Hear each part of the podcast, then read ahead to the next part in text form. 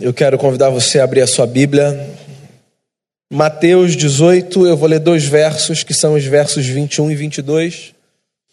Diz assim a palavra: Então Pedro, aproximando-se, lhe perguntou: Senhor, até quantas vezes meu irmão pecará contra mim que eu lhe perdoe? Até sete vezes? Respondeu-lhe Jesus: Não te digo que até sete vezes, mas até setenta vezes sete. Que a tua palavra nos ilumine o caminho, nos faça crescer e que o Senhor transforme nosso coração. É a oração que eu faço com o perdão dos nossos pecados. Em nome de Jesus. Amém. Eu não sei se você já notou, mas a sociedade tem uma relação um pouco dúbia com a fé cristã, com a ética cristã, sobretudo. Existem elementos da nossa ética, por exemplo, que não são muito interessantes para a sociedade de maneira geral. A nossa ética no que diz respeito à sexualidade, por exemplo, não é muito interessante para a sociedade de maneira geral. Ela é muito castradora, muito limitadora, assim dizem, né?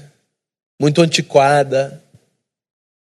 A nossa ética no que diz respeito a descanso e trabalho também não é uma ética muito interessante à sociedade ocidental de maneira geral. É uma sociedade que vê na aceleração sem freio uma virtude. Uma sociedade que vê no descanso um problema. Quando esse tipo de sociedade se depara com o que a Bíblia diz sobre trabalho, sobre descanso, sobre partilha, sobre glorificar a Deus. Então, esse tema também não é um tema muito interessante. Agora, existem temas, em contrapartida, que são temas que despertam uma curiosidade, de maneira geral, nas pessoas, quer sejam elas religiosas, quer não. E um tema que desperta curiosidade positiva dentro da ética cristã é o tema do perdão. A ética cristã do perdão é uma ética fascinante. Você encontra pessoas que não têm absolutamente nada a ver com igreja e que nunca frequentaram uma e que não têm a menor pretensão de fazê-lo.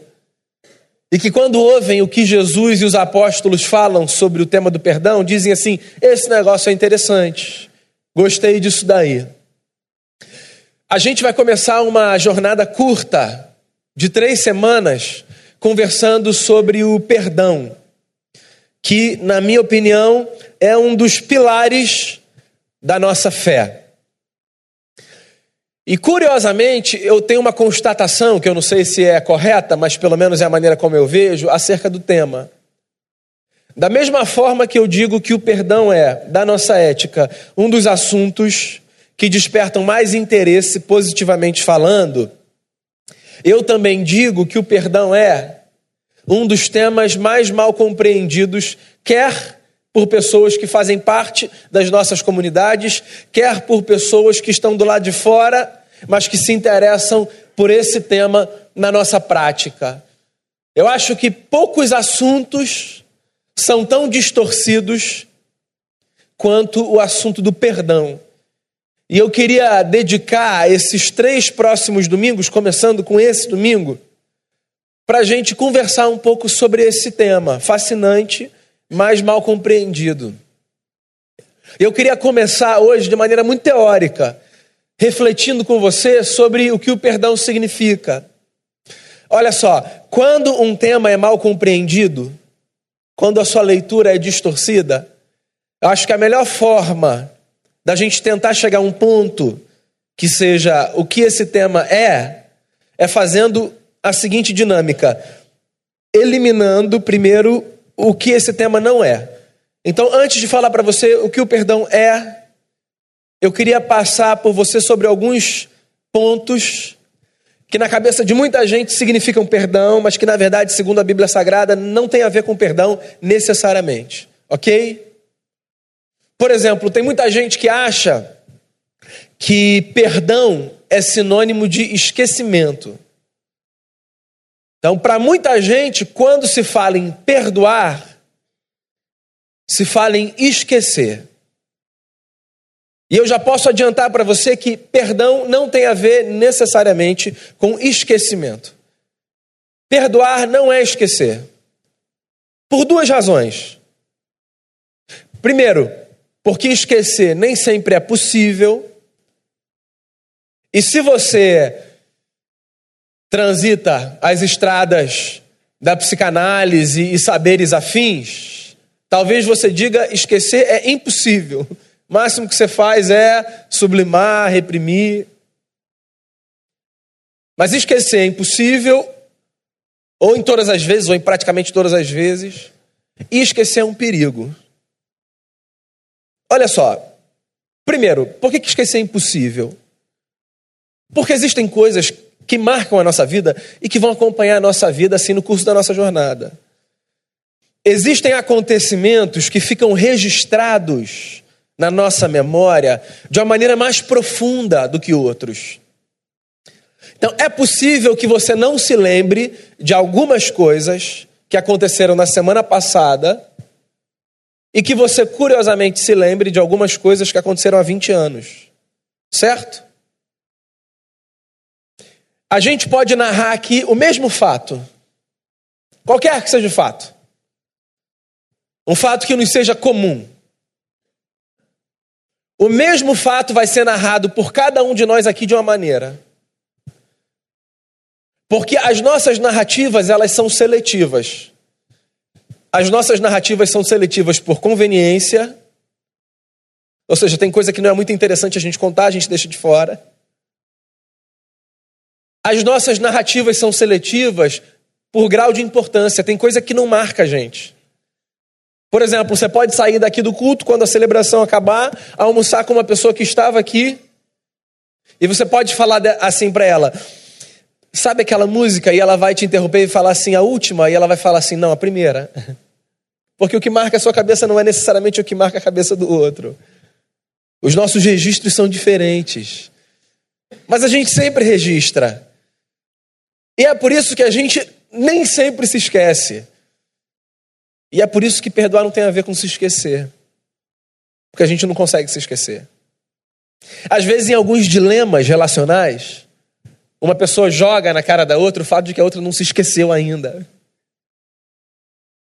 como se esquecer fosse necessariamente possível. Tem coisa que o outro não esquece, não porque quer manter na mente, mas é porque coisa que fica, querendo ou não querendo. Coisa boa, coisa ruim. Agora, ainda que esquecer fosse uma possibilidade, tá? Esquece tudo que eu disse. Perdoar, mesmo assim, não teria a ver com se esquecer. Porque o esquecimento é um perigo. Sabe quando o seu filho insiste em, sei lá,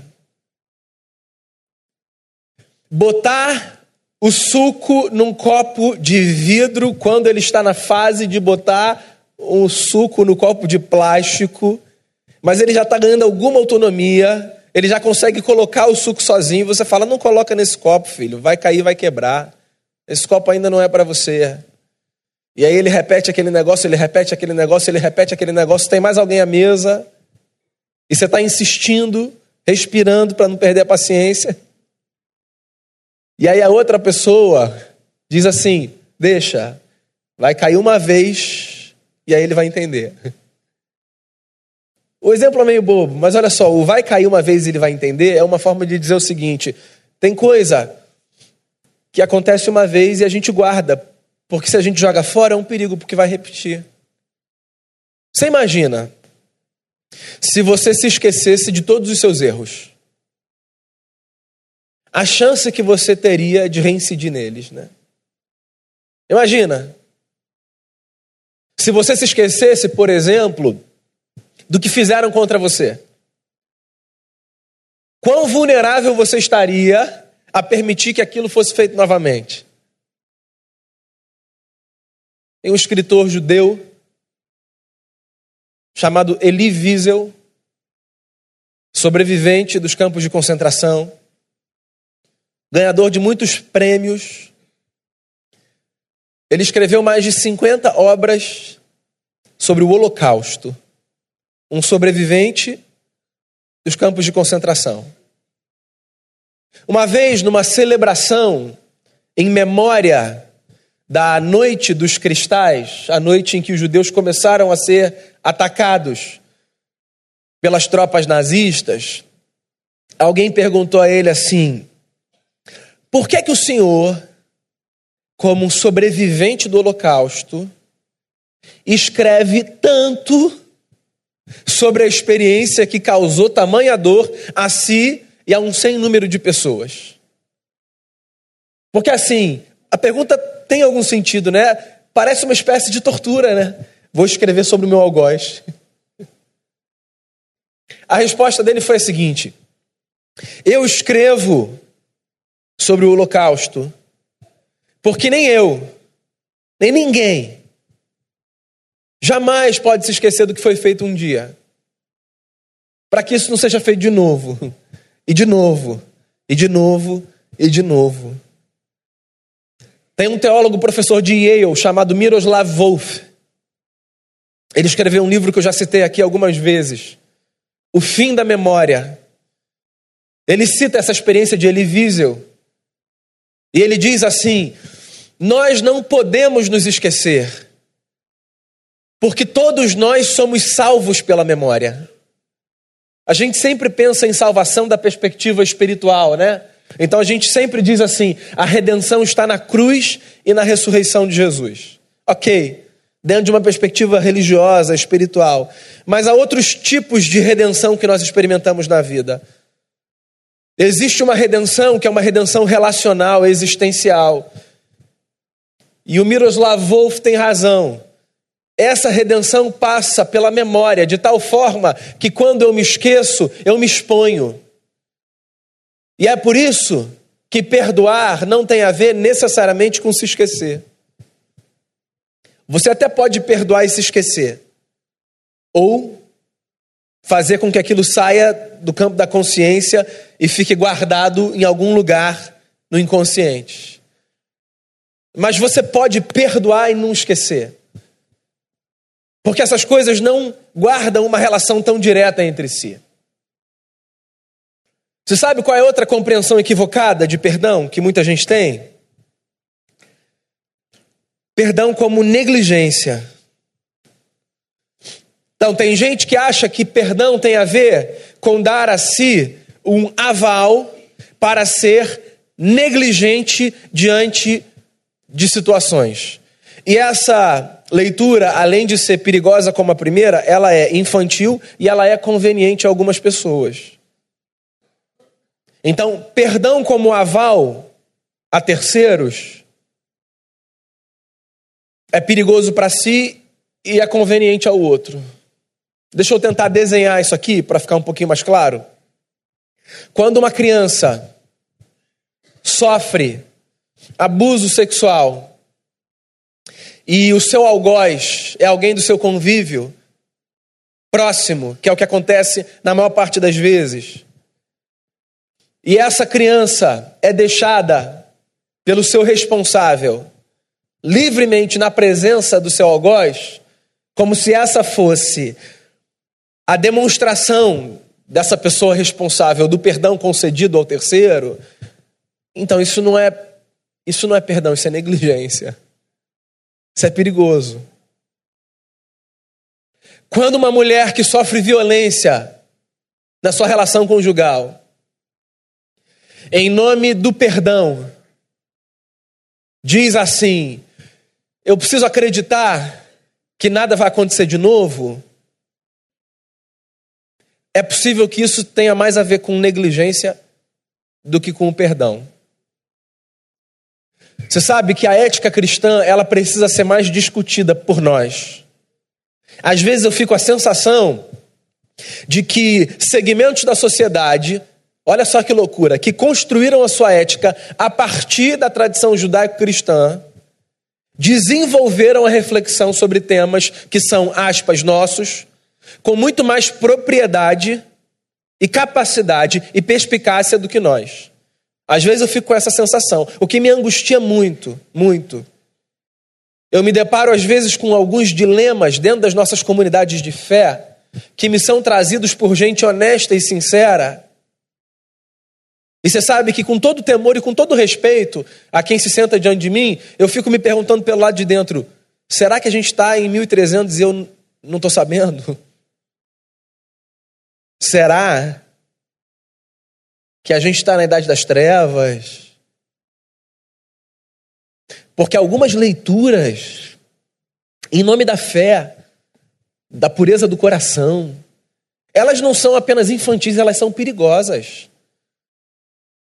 Então, deixa eu falar para você de uma conversa que eu tive uma, uma, vez com uma pessoa que eu nunca vi na minha vida e que nunca voltei a ver, que me procurou numa, na nossa comunidade de fé, justamente pela questão do anonimato. Na sua comunidade de fé, ela não tinha liberdade para tratar do tema é, sem que se sentisse exposta, o que quer que fosse, não sei.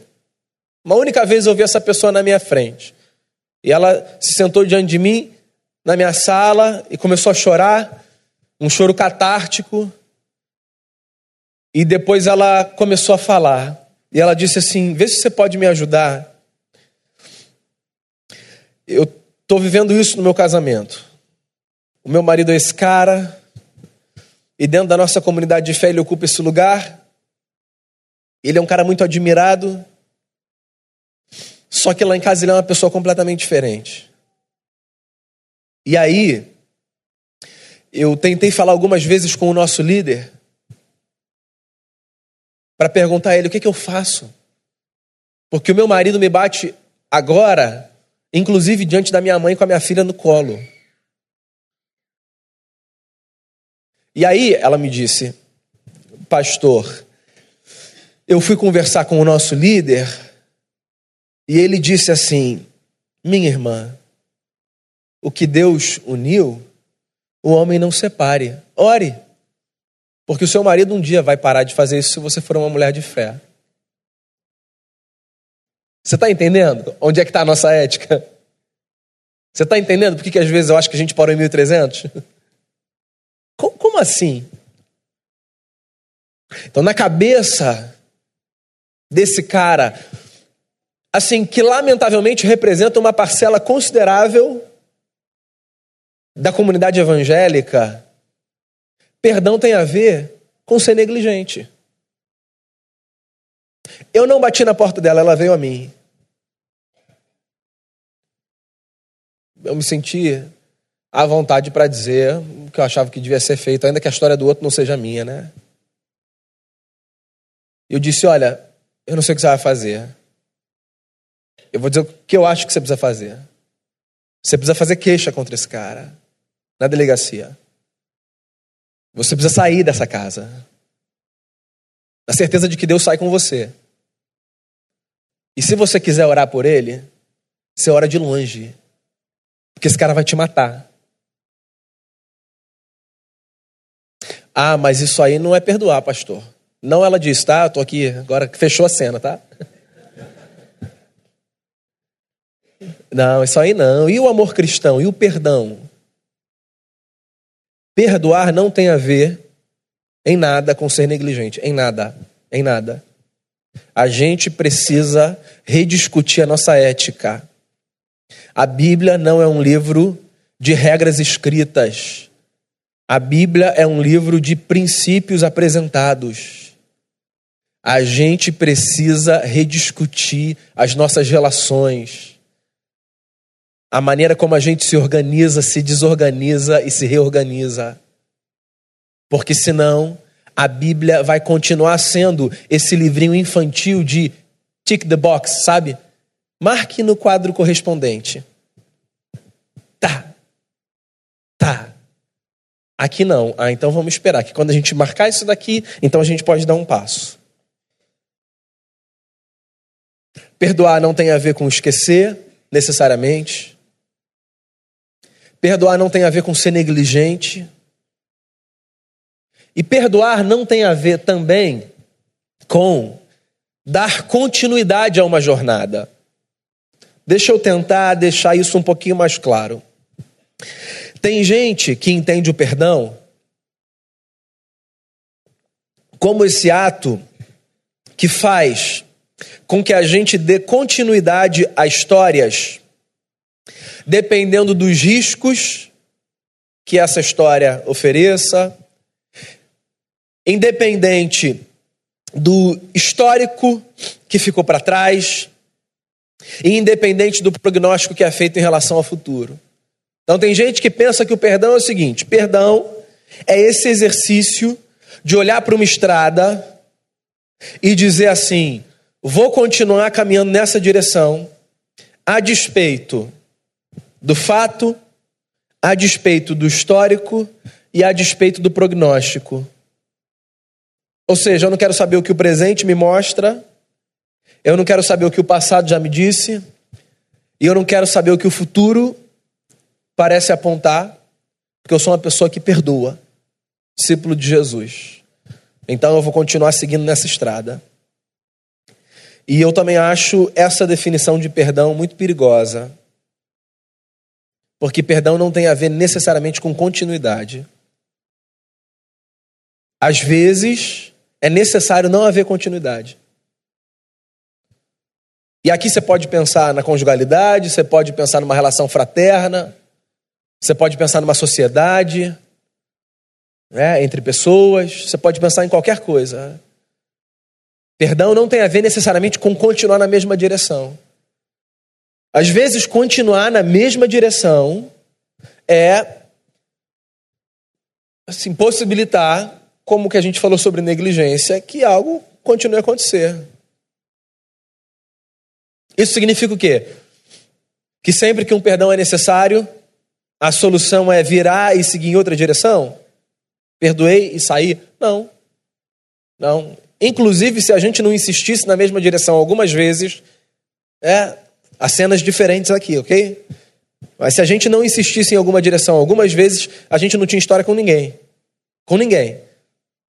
Se a gente não insistisse a partir do perdão na mesma direção, não tinha casamento que se sustentasse, não tinha amizade que permanecesse, não tinha sociedade jurídica que continuasse. Porque, assim, caminhar com alguém significa insistir numa direção. Insistir. Por causa de quem a pessoa é e por causa de quem nós somos, tá? Vamos combinar aqui, tá todo mundo ciente disso, né? Vamos deixar Jean Paul Sartre de lado.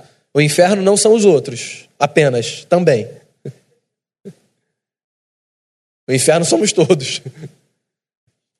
Por causa do outro e por causa da gente. A gente continua. A gente continua. A gente continua. Mas a vida, ela requer análises. A vida requer reflexões. A vida requer leituras. E as minhas leituras, com a consciência do Evangelho, com a graça de Deus, com a sabedoria de quem caminhou mais, de quem pode lançar luz sobre a história, as minhas leituras, elas precisam, assim, me, me fazer caminhar na direção correta. E às vezes, o caminho, quem disse isso foi C.S. Lewis, mais curto para a direção correta é o caminho que faz a gente virar de lado e seguir na outra, porque quanto mais a gente caminhar nessa direção, mais distante a gente vai estar da direção correta.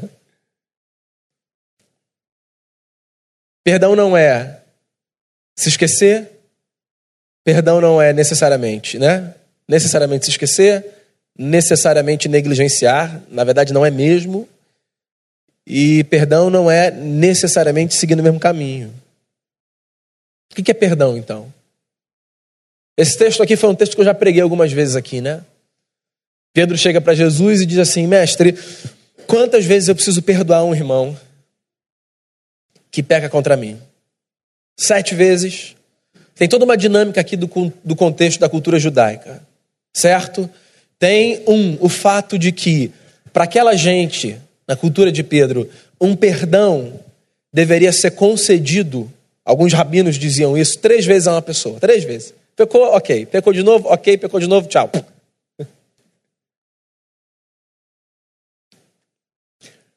Por causa dessa leitura, o Pedro, que um, gostava de surpreender. Ele, ele tinha esse negócio, Pedro, né? De ser o cara que ia falar, uau! E assim, porque ele sabia a importância de alguns números na cultura judaica, ele joga assim, um, quantas vezes eu preciso perdoar um irmão que peca contra mim? Sete vezes? Então o sete excede o três em quatro, certo? Matemática não é, eu sou de humanas. E o sete, assim, é o perfeito, né? O sete é completude, a perfeição, o ciclo que se fecha. Senhor, fui sete, tá? Perfeito, né? Aí Jesus olha para Pedro e diz assim: Pedro, eu não te digo sete vezes, eu te digo setenta vezes sete. O cara, só um parêntese aqui, que ainda está com a ética cristã lá em 1300, o que, que ele faz? Ele faz uma tabela no Excel com 490. Aí ele está lá, pá, desesperado para chegar ao 480. Aí ele até provoca um pecadinho do outro, né, para já ir. Esse cara não entendeu, nem o Pedro, nem Jesus, nem a cultura. Porque tanto Pedro quanto Jesus, eles eram judeus, herdeiros de um livro, de uma tradição que contava nos seus anais a história de um homem chamado Lameque, que foi um descendente de Caim, que matou seu irmão Abel. O Lameque, cuja história está em Gênesis 4, foi um homem que um dia chegou na casa, né, na sua própria casa, e disse para as suas duas mulheres, ele tinha duas mulheres. Ele disse assim: escutem uma coisa, Ada e Zilá. De Caim se vingará sete vezes. Que foi o que Deus tinha falado para Caim quando Caim entrou numa síndrome assim de vítima e Deus falou: Eu vou te proteger. Se alguém fizer alguma coisa contra você, sete vezes. De Caim se vingará sete vezes. De Lameque, setenta vezes sete. Saibam de uma coisa: eu matei um homem porque ele me feriu, e eu matei outro porque ele pisou no meu pé.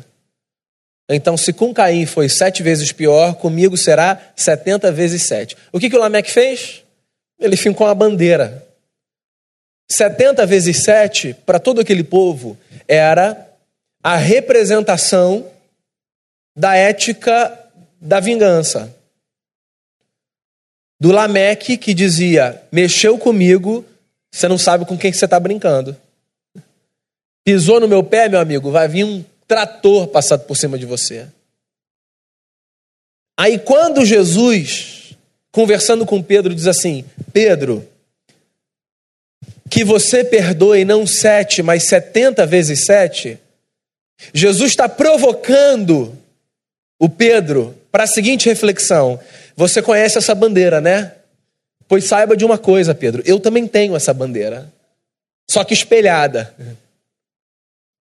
Ou seja, o que está acontecendo aqui é Jesus mostrando para o Pedro que perdoar tem a ver com levantar uma bandeira diferente da bandeira que vinha sendo levantada. Perdoar tem a ver com levantar a bandeira que faz a gente acreditar que ciclos que perpetuam vingança não nos levam muito longe.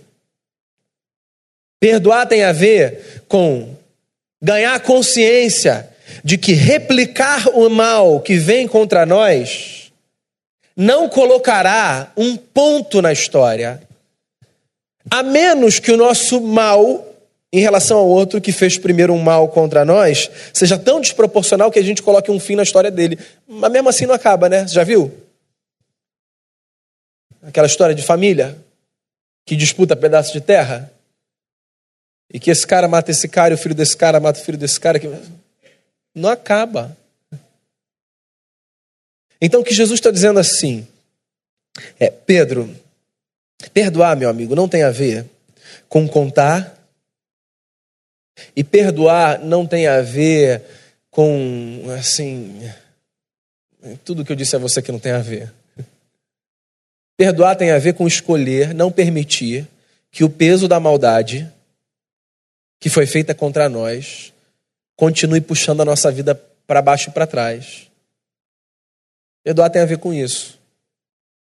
Com olhar para a nossa própria história e dizer assim: Não, a minha história não ficará presa nesse ciclo de vingança e ódio. Eu não vou perpetuar esse negócio. E eu também não vou permitir que eu fique amarrado ao que o outro fez contra mim. Perdoar tem a ver com escolher trazer leveza para a sua própria jornada. Perdoar tem a ver com dizer assim a si: eu reconheço a gravidade do que foi feito, eu reconheço a história que provocou. É possível que o meu coração esteja cheio de vontade de fazer na mesma moeda ou multiplicado por 10. Mas eu não vou entrar nesse negócio de ser perpetuador de um ciclo que no final das contas me destrói e me impede de caminhar. Olha só, você sabe do que eu estou falando, porque a gente não precisa de teoria para ter essa sensação. Isso tem muito mais a ver com experiência prática do que com conhecimento teórico. É verdade ou não é que quando a gente consegue olhar para uma cena e perdoar, essa experiência do perdão parece fazer muito mais bem a gente do que a quem quer que seja. Porque é como, é como se desintoxicar. Sabe, tem uma frase que é muito lugar comum, tá? Mas vamos lá.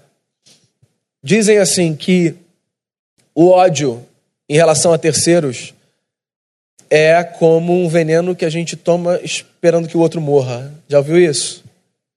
Então, então eu acho que não perdoar tem a ver com ficar bebendo veneno. Veneno, veneno, veneno. Aí quando você diz assim para si, chega, não quero mais carregar esse negócio, assim, é, um, é uma experiência detox? Você fala, nossa, às vezes leva um tempo, às vezes isso acontece no cenário de uma conversa com quem fez mal, às vezes uma conversa não é possível, às vezes uma conversa não é nem recomendável. Tipo, não veja mais essa pessoa. Mas o fato é que quando eu faço essa escolha dentro de mim, eu levanto outra bandeira. Uma bandeira mais leve. Porque olha só, a bandeira da vingança, ela é muito pesada. Muito pesada. A gente está vivendo nesse tempo, né? Num tempo de ódio assim desenfreado. Não é pesado? É muito pesado. Você abre a rede social, aí a gente se matando. Aí você está caminhando no centro e tem um pessoal fazendo manifestação. Você acha o quê? Que é manifestação em prol de justiça, de alegria, de paz, de fraternidade? Não. É o cara querendo morte, não sei o quê, morte, não sei o quê. Aí você passa pelos viadutos da nossa cidade, aí tá lá, pichado, Jesus vai voltar tanto, morte eu não sei o quê. Meu Deus do céu, é isso mesmo? É isso mesmo? Que a gente precisa escrever morte a não sei quem? A gente, a gente precisa desejar isso? Negócio doido. Quantas vezes, mestre? Sete? Setenta vezes sete. Esquece matemática, Pedro. Levanta a bandeira, meu amigo. Não foi isso que Deus fez com a gente? Olha só. A Bíblia descreve a nossa história com Deus assim: Nós fomos criados por Ele para Ele. Nós nos rebelamos contra Ele. Nós ofendemos. Nós pecamos. Duas possibilidades estavam postas por isso a possibilidade de um ódio em direção a nós, que nos exterminaria, que nos faria viver numa condição infernal, e a possibilidade do perdão em relação a nós. Deus fez uma escolha. Deus escolheu nos perdoar. Deus não se esqueceu. Deus se esquece? Tem gente, inclusive, que dá base bíblica. Não, não, Deus se esquece. Deus joga tudo no mar do esquecimento. Já leu esse versículo? Então, o mar do esquecimento não é assim, esse buraco, me perdoe a força da expressão, assim, tipo uma descarga universal, assim, né? Que Deus joga e espalha pelo cosmos, sei lá, os nossos pecados. Não. O mar do esquecimento é só uma figura de linguagem. É como se o profeta estivesse dizendo assim: ó, Deus ama tanto que ele olha para o que vocês fazem e isso não conta mais para peso de condenação. Sabe, quando você está do lado de alguém e vocês resolveram o problema e você se lembra do problema. Só que você escolheu perdoar e, nesse caso, escolheu continuar. Sabe o que aconteceu? O que aconteceu é que aquilo não conta mais para condenação. A relação continua. Na nossa relação com Deus, o que aconteceu foi isso. Deus fez uma escolha. Escolheu o caminho do perdão. E o caminho do perdão, na nossa relação com o eterno, foi o caminho que fez com que ele assumisse não a culpa, mas o lugar da condenação porque a culpa continua sendo nossa e nas nossas relações também é assim. Perdoar não tem a ver com olhar para o outro e falar, tá bom, a culpa foi minha. Perdoar tem a ver com escolher pagar conta, mesmo quando a culpa não é nossa. Às vezes a gente escolhe pagar conta, né? Porque quando você diz assim, ó, eu vou continuar nessa direção, eu entendi que você fez, mas eu vou continuar nessa direção, a gente não está dizendo, a culpa é minha. O que a gente está dizendo é: tudo bem, vou pagar essa conta. Foi o que Deus fez. A culpa continuou sendo nossa. Jesus não é responsável pelos meus pecados. Nem o diabo, sou eu. Nem Deus, nem o diabo. Os meus pecados são meus. Só que o que Deus fez foi o seguinte: Ele disse, Eu quero continuar. Eu não me esqueço, eu não negligencio, isso vai custar alguma coisa, porque o nosso pecado sempre custa alguma coisa. É por isso que a gente devia ter muito temor. Sempre custa alguma coisa. Custa a confiança do outro, custa a felicidade do outro, custa dinheiro, custa paz. Sempre custa. Alguém sempre paga. Mas Deus disse assim: Eu vou continuar. E você sabe por que a nossa história está aqui hoje? Você sabe por que a gente está aqui para conversar? A gente está aqui porque Deus resolveu continuar com a gente. Um sermão famoso, pregado por um dos grandes avivalistas e filósofos dos Estados Unidos, chamado Jonathan Edwards. O nome dessa mensagem é Pecadores nas mãos de um Deus irado. Uma mensagem assim que marcou a história da pregação a nível mundial. Você encontra ela no. Joga no Google e você vai encontrar.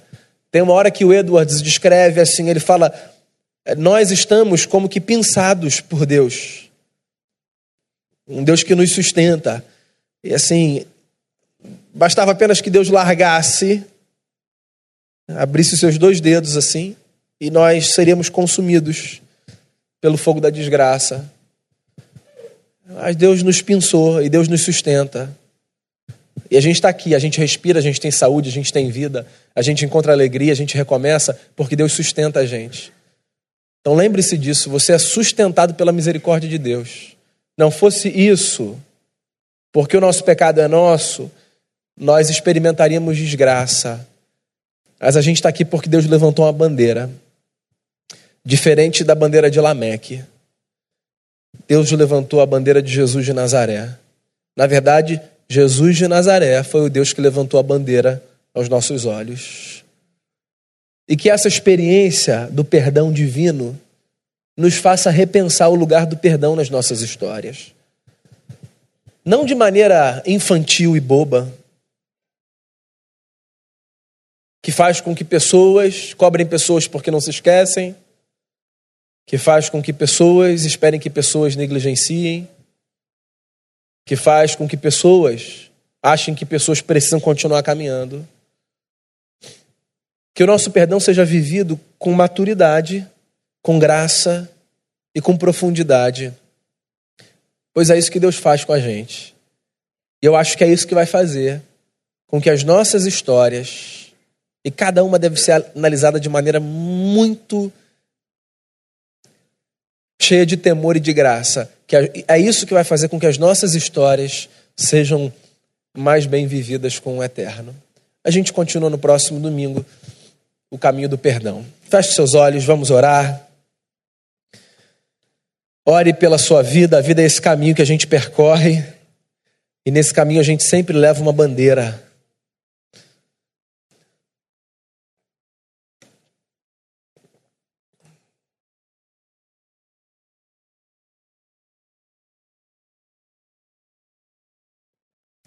Coloque sua vida diante do Senhor em oração.